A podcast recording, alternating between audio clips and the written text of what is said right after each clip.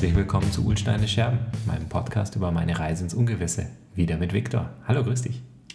Also am Anfang hast du mal gesagt, meine Reise ins Unglück, jetzt dann ins Ungewisse. Ich habe neulich schon gesagt, so ungewiss klingt das alles nicht mehr. Du bist echt arriviert, gesettelt und langweilig. Endlich langweilig. Was mir echt aufgefallen ist, nach dem letzten Podcast, das ist mir echt im Kopf noch mal rumgelaufen. Ähm, als du angefangen hast, dachte ich mir echt, boah, Führung machen als Techniker, ich habe es selber erlebt, ich habe es bei vielen Leuten gesehen, das ist manchmal ganz schön schwierig loszulassen. Mhm.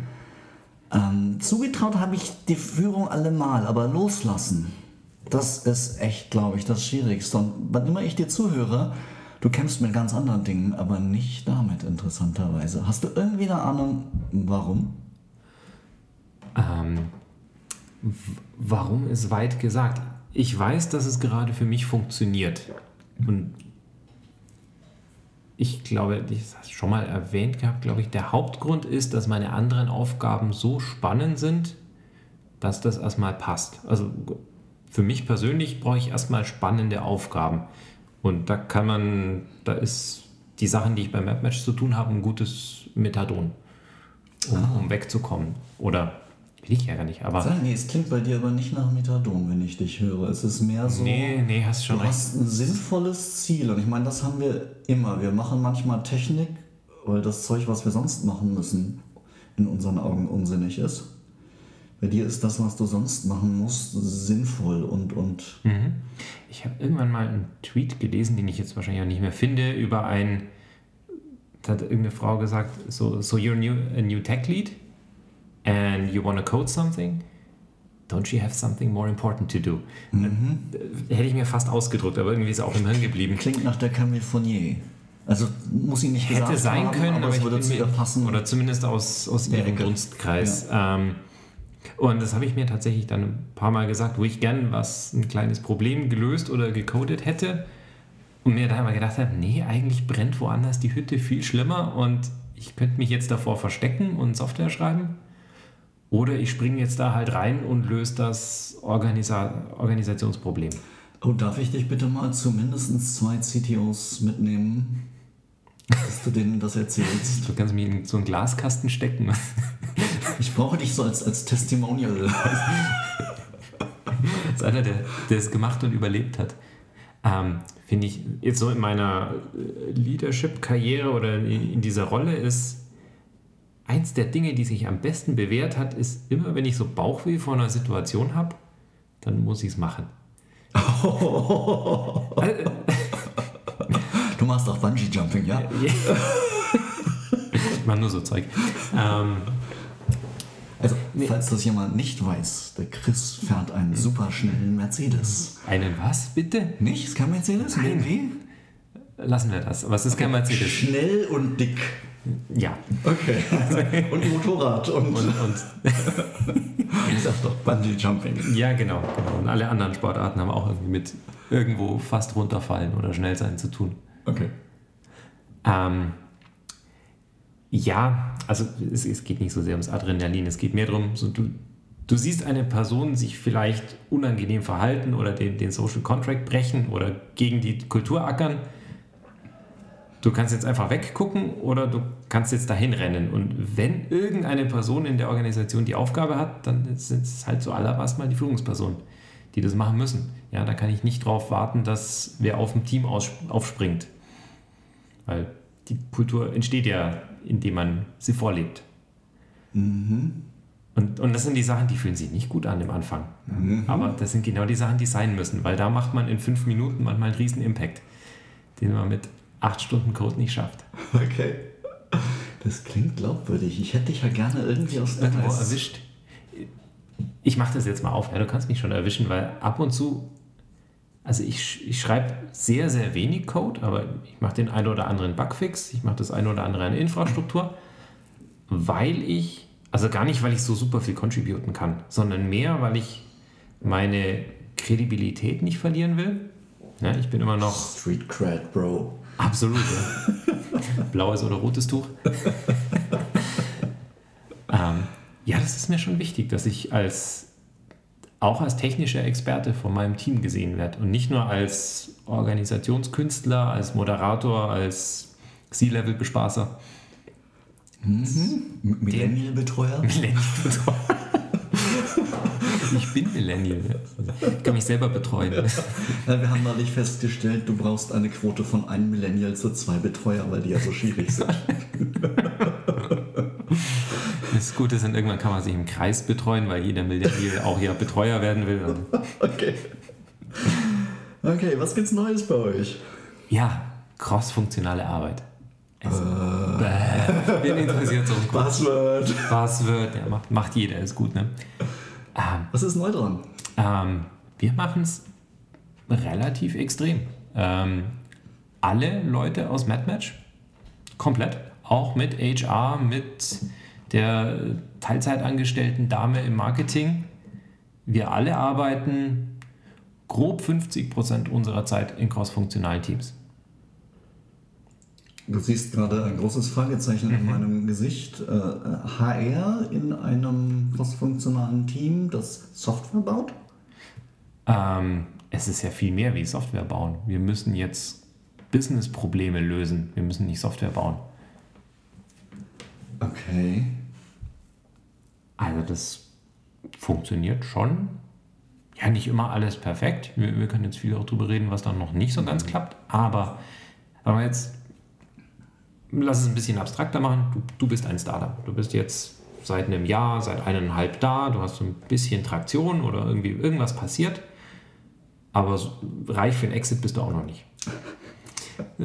Und jetzt möchte man quasi gucken, wo steche ich jetzt konkret rein. Ich muss jetzt keinen großen Pivot machen, aber ich muss schon jetzt mein Geschäftsmodell feintunen und anstatt jetzt alle Sachen zu machen, muss ich mich jetzt irgendwie fokussieren. So, wo ist jetzt der, der sprichwörtliche Topf Gold? Wo ich mit meinem Geschäft jetzt hin will und wie verprobe ich das jetzt ganz schnell. Um quasi, ich habe 18 Ideen, was, was könnte alles klappen. Ich habe einen Haufen voreingelaufener Ideen oder wie, sagt man so, so Vorurteile eigentlich schon über das eigene Geschäft. Das funktioniert eh nicht. Das funktioniert auf jeden Fall, müssen wir nicht testen. Beides stimmt nicht. Ähm, diese ganzen Dinge muss, muss dieses Startup jetzt für sich klären. Und da geht es jetzt nicht darum, möglichst viel Software produzieren, sondern möglichst die richtige. Ah, okay. Manche Hörer wissen, das ist so ein Recurring Pattern von unserem Podcast. bau gar nicht so viel, bau lieber richtige Sachen. ähm, okay, nee, dann kann ich genau. verstehen, dass jemand, der einen Blick von außen hat, einen anderen Blick hat, Sachen sehen kann, die ihr nicht sehen könnt. Mhm. Ist das der Hauptteil, den die dazu beitragen? Grundsätzlich dieses nicht eingefahrene, ja, an, andere Methoden anbringen. HR macht ja auch Dinge, sowas wie, wie, wie Leute ansprechen und interviewen. machen die manchmal. Das, ist, das ist eigentlich ein Skill, Skill, den kann man auch nutzen, um, um User-Interviews zu machen. Also ah, ja, die Leute können erstaunlich viel, wenn man äh. sie mal aus ihrer kleinen, kleinen Kiste holt. Okay, das heißt, da benutzt ihr HR als UXler. In einer gewissen Weise. Mhm. Spannend, ja klar. Genau. Wenn die die Fähigkeiten haben, die man gebrauchen kann, dann her damit. Total. Sales, absolut genauso. Wer schafft es denn, überhaupt mal jemanden an die Strippe zu kriegen? Da gibt es mhm. genau Leute, die das können, die, nämlich Leute, die Sales machen. Die schaffen das erstmal aus so einer großen Population wichtige Leute zu identifizieren und derer dann irgendwie habhaft zu werden. Und reden die dann mit denen oder redet ihr wirklich, also auch ihr als Techies mit diesen Leuten? Also nachdem wir auch UX bei uns in der Firma haben, ist es dann meistens so ein Pair-Interview. Ja, man hat irgendwie zum Beispiel jetzt eine Sales-Person und eine UX-Person und mhm. die rufen dann da halt gemeinsam an und fragen zum Beispiel den User nach gewissen Dingen. Okay, was und kannst du erzählen, was bei sowas rauskommt, dass man das ein bisschen handfester hat? Ich weiß nicht, wie weit das jetzt ins in Bereiche geht, die du nicht offen reden kannst. Ja, die, die Details lassen wir weg. Aber was auf jeden Fall klar ist, du kannst, wenn du dich auf sowas committest, unglaublich viele Dinge in sehr kurzer Zeit lernen. Du musst dir bewusst sein, dass deine Gesamtfirmeneffizienz runtergeht. Die Leute arbeiten nicht mehr in ihren Spezialgebieten. Das heißt, du hast wahnsinnige Reibungsverluste. Ähm, wenn du, so wie wir, das jetzt nicht auf 100% der Zeit machst, sondern sagst, du hast ein paar so Grundsachen hast du. Ja? Ein paar HR-Sachen müssen gemacht werden. Ein paar Sales-Aktivitäten machen wir auch noch. wollen ja nicht ganz aufhören, Geld zu verdienen. Also, und wenn du die Leute zum Beispiel 50-50 teilst, äh, habe ich immer gesagt, dann, dann, kriegst du vielleicht 40-40. Mhm. Höchstens. Ja. Sondern der Rest ist einfach, das ist Reibungsverlust. Das ist und Kontextwechsel, das, Verschnitt, sonst was. Deswegen ist es für uns jetzt auch nicht ein Dauermodus, sondern das ist ein Quartalsmodus. Da gehen mhm. wir jetzt rein mit dem Ziel, maximal zu lernen, uns mhm. zu justieren. Und dann können wir ja wieder funktional zurück und, und Gas geben auf das Thema. Ich war mal bei einer größeren deutschen internationalen Bahngesellschaft. Da haben die wirklich Stellwerker und sonst was, weil die eh Schichtdienst hatten, immer für eine Woche reingeholt. Mhm. Und dann waren sie zwei Wochen wieder raus und wieder eine Woche drin. Aber die haben ähnlich, teilweise war es auch 50-50. Die haben versucht, den Verschnitt besser hinzukriegen, indem es nicht unterhalb des, der Woche den Wechsel mhm. gab, sondern wirklich an den Wochenendgrenzen. Das war für die ganz hilfreich. Würde das mhm. bei euch gehen? Ja, wahrscheinlich im Sales und HR nicht. Das ist Sales kontinuierlich. Gar nicht. Im, Im, mhm. Sales richtest du dich ja auch extrem an den Kunden. Das heißt, du hast eigentlich Kernzeiten am, äh, am Tag. Hat, hat sich ein bisschen rauskristallisiert. Ja, zum Beispiel, also einfach bei uns ist es wohl irgendwie so die Zeit von 10 bis 12. Mhm. Da haben die Leute tendenziell eher Zeit mit uns zu sprechen. Mhm. Also muss die Salesperson dann funktional arbeiten. Mhm. Und halt zu anderen Seiten dann crossfunktional. Das geht, da musst du dich irgendwie nach der Welt richten. Ich, ich glaube nicht, dass es da ein Patentrezept mhm. gibt. Da, aber das Wichtige ist, man muss ein Rezept für sich finden. Also mhm. man, e, egal was du am Anfang sagst, es wird falsch sein, aber du musst halt mhm. irgendwo starten und dann wir machen halt jetzt halt auch, ja, eigentlich total offensichtlich für uns Techis, aber wir machen halt alle zwei Wochen eine Retrospektive dann kommt das auf den Tisch und dann bist du nach drei Iterationszyklen auch ziemlich weit. Habt ihr im Moment klare KPIs, die ihr versucht zu optimieren? Und wenn ja, wie viele? Wir haben zwei, die jetzt, ich glaube, für das Quartal gelten. Also sie sind etwas längerfristig. Es ist nicht jedes Wo jede Woche eine neue KPI, sonst wirst du wahnsinnig. Es sind zwei, die aber fast schon auf selbe einzahlen. Das sind closely related. Also sie sind nicht äh, divergent und wir stellen fest, dass fast alles, was wir machen, entweder auf keine oder auf beide einzahlt. Mhm. Also äh, was ich damit sagen will, ist ein bis zwei KPIs und dann ist aber auch gut. Ja, weil sonst verzettelst du dich. Ja. Weil, was ich jetzt erzählen kann, es ist, war wunderschön zu sehen. Wir haben angefangen mit so einer Iteration 0, so einem Forming, weil wir gedacht haben, ja, bis wir überhaupt erstmal so ein, so ein Team zum Starten kriegen. Die Teams sind, blöd gesagt, zu groß. Mhm. Aber für mehr Teams hat es auch nicht gereicht und du, du hast halt Menschen in deiner Organisation, so wie sie jetzt halt gerade da sind und du machst halt das Beste draus. Ähm, die Leute sind mit einem Feuereifer losgestartet, nachdem die, die dieses Blut geleckt hatten, wie schnell man eigentlich Dinge rausbringen kann, wenn man crossfunktional arbeitet, wie schnell man was lernen kann, ähm, war es natürlich zum einen total wichtig, die Leute wieder einzubremsen, dass sie sich nicht zerfasern, zerfleddern, in 80 Sachen gleichzeitig starten, weil Starten so einfach geht und mhm. Abschließen so schwer.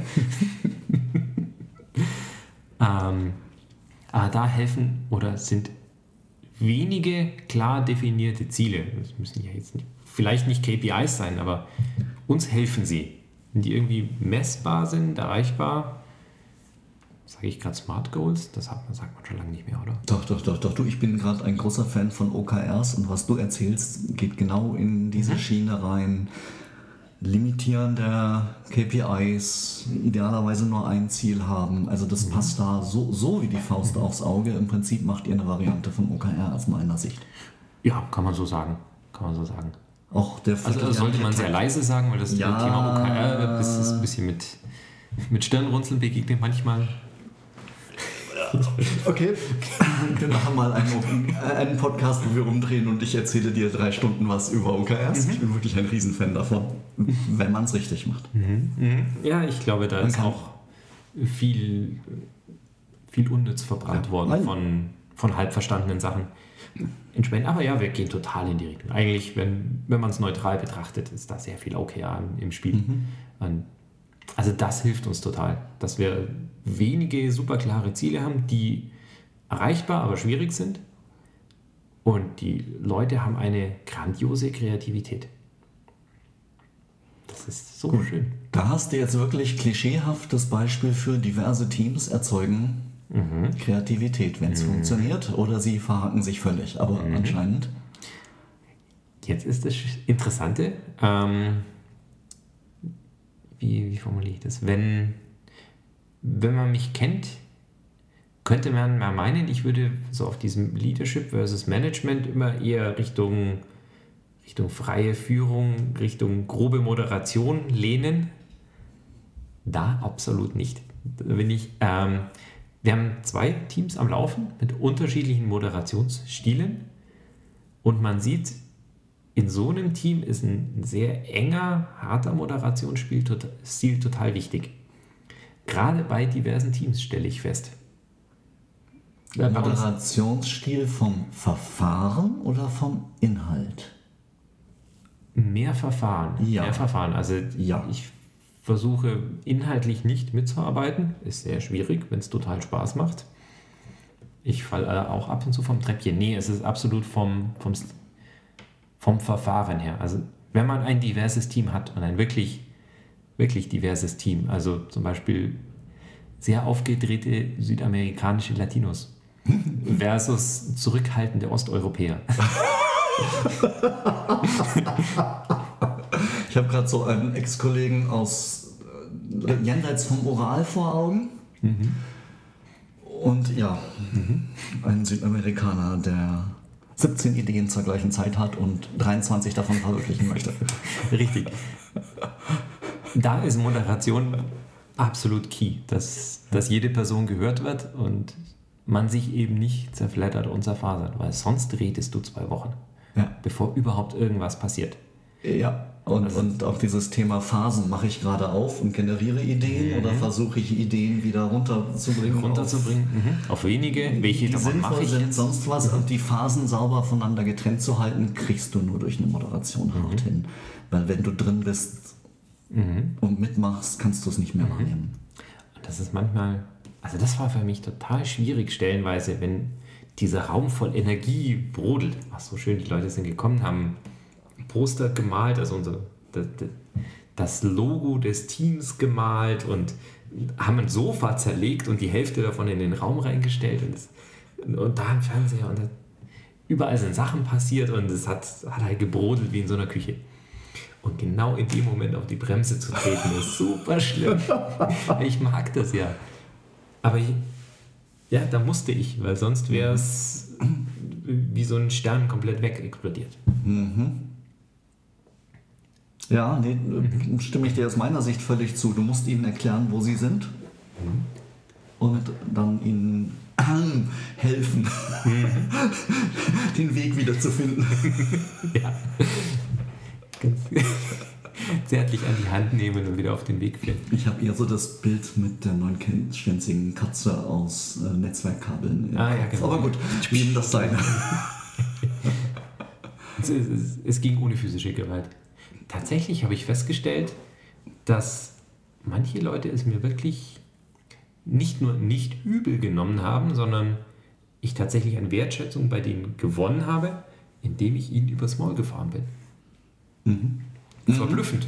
Nein, wenn sie verstehen, warum und wozu, Mhm. kenne ich das auch. Das geht. Ich habe mich mal mit einem Ex-Kollegen, den wir beide kennen, extrem gestritten und ich habe ihm irgendwann den Mund verboten, weil er vom Kunden zum dritten Mal das Gleiche sagte. Der ist hinterher zu mir gekommen und hat gesagt, inhaltlich redest du Scheiße, aber es war gut, dass du mir den Mund verboten hast. Das ist eines der größten Lobes, die ich je erhalten habe. Du kannst dir vielleicht denken, wen ich meine. Ich grinse. Nee, das habe ich ihm echt hoch angerechnet. Aber von daher ja. Manchmal sind Leute, wenn sie wahrnehmen, dass sie sich verrannt haben oder gerade am Überdrehen sind, glücklich, happy, wirklich übers Eingefangen werden. Aber als Moderator bist du so unter Hab 8. Jetzt eingreifen, nicht eingreifen, eingreifen, nicht eingreifen. Wo- wo ist der Punkt, Millisekundentakt, ja? genau. Also ich muss sagen, das waren schwierige Wochen für mich bis jetzt. Ich, ich liebe es, wie es läuft. Aber ich bin ja sowas von hinüber. Ja. von dieser Mo also Moderation ist eines der anstrengendsten Sachen, die man machen kann. Ähm, warum holt ihr euch nicht jemanden? Also gerade weil ich jetzt auch glauben würde, du könntest auch inhaltlich Sinnvolles mit reinbringen. Da jemanden zumindest hin und wieder Neutrales reinholen, da gibt es echt Leute, die sowas gut können. Könnte man überlegen, wenn ich. Ihr braucht die ja nicht andauernd. Also da würde ich echt mal Ja, gucken. ja. Ich habe leider in letzter Zeit bei so im Coaching-Bereich, Leute, die wir reingeholt haben, eher schlechtere Erfahrungen gemacht. Bin etwas vorsichtiger. Aber es ist erstmal keine schlechte Idee.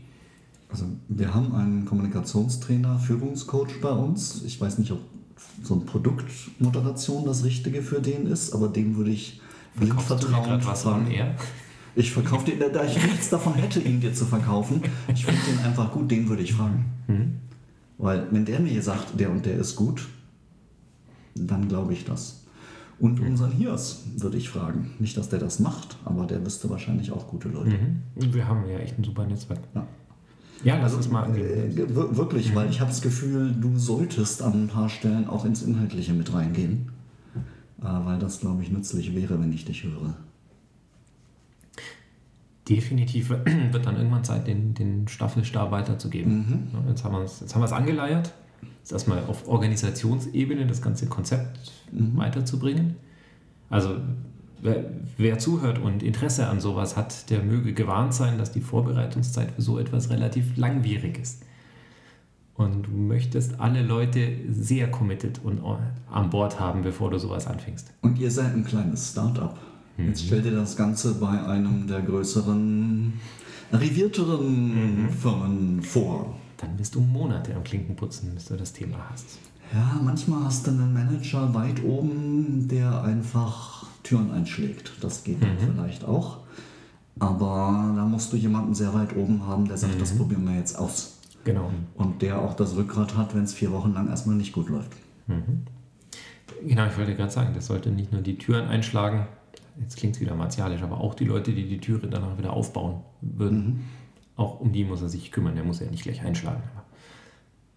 Ja, man, nein, Wir, wir haben das ja auch schon musst du- manchmal erlebt, ne, dass ein, du sehr weit oben im Unternehmen jemand findest, der dein Champion ist für so ein Thema, der dir aber dann nicht mehr hilft, wenn er es einmal gestartet hat. Er oder sie.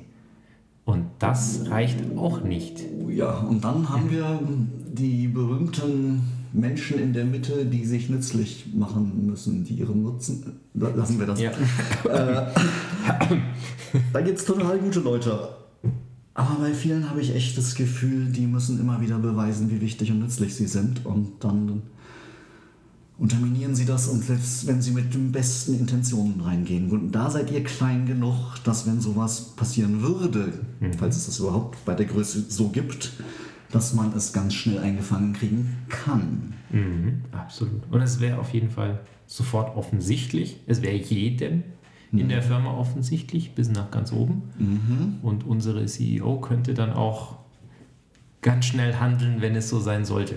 Wobei es gerade nicht so ist. Aber da kann man Leute dann auch positiv einfangen, einfach, wenn man den Leuten sehr klar sagt, was machst du da? Das geht halt ein Startup zehnmal leichter, als wenn jeder schon sein Silo hat und äh, seine Mitarbeiter zählt und das das Wichtigste ist. Oh, ich bin halt böse. Okay. Lieblingsthema. ähm, ja, vielleicht ist es deswegen so wichtig, dass auch die, die Start-up-Welt dann darüber redet. Ja, aber da kann man es ja ausprobieren. Da hat man die größten Chancen, es zu schaffen. Ja, aber du weißt genau aus deiner Consulting-Vergangenheit, das ist in den anderen Umgebungen eigentlich fast noch viel wichtiger. Die, die brauchen es mehr, ja, natürlich. Ja. Okay. Wenn wir jetzt anfangen, darüber zu reden, wie man es dorthin kriegen kann, sind wir in drei Wochen noch am Reden? Wahrscheinlich. Ich wäre auch erstmal froh, wenn ich es in meinem kleinen Sandkasten zum Laufen kriege. Okay, ich nehme die Idee mal mit und überlege. Wir, reden ja auch bei uns immer von crossfunktionalen Teams und versuchen das durchzusetzen. Und es ist so schwer, die Leute an den Tisch wirklich zu kriegen und die, das Commitment wirklich. Ja, ja, oh ja, super Idee. Mhm. Und wen kriegen wir dann? Schweigen. Richtig. Hat. Ich glaube, bei uns gab es dieses Thema eben nicht, weil wir das komplette C-Level an Bord hatten. Mit dem vollen Commitment 50% der Zeit und zwar für jeden. Da gibt es keine Sonderlocken. Ähm, entsprechend ging das dann. Aber sonst hast du genau die Patterns, die du sagst, ja, ja, aber auch meine guten Leute kann ich da jetzt nicht hergeben, die brauche ich ganz dringend. Und dann mhm. scheiterst du, du wirst scheitern. Und dann ist auch das, der Name, das Thema verbrannt. Mhm. Ich würde sagen, das ist das perfekte Schlusswort mal wieder. Wir, wir wissen nicht weiter, aber das ist genau der richtige genau. Zustand. genau. Ich habe es wieder bis zum Ende geschafft. Vielen Dank.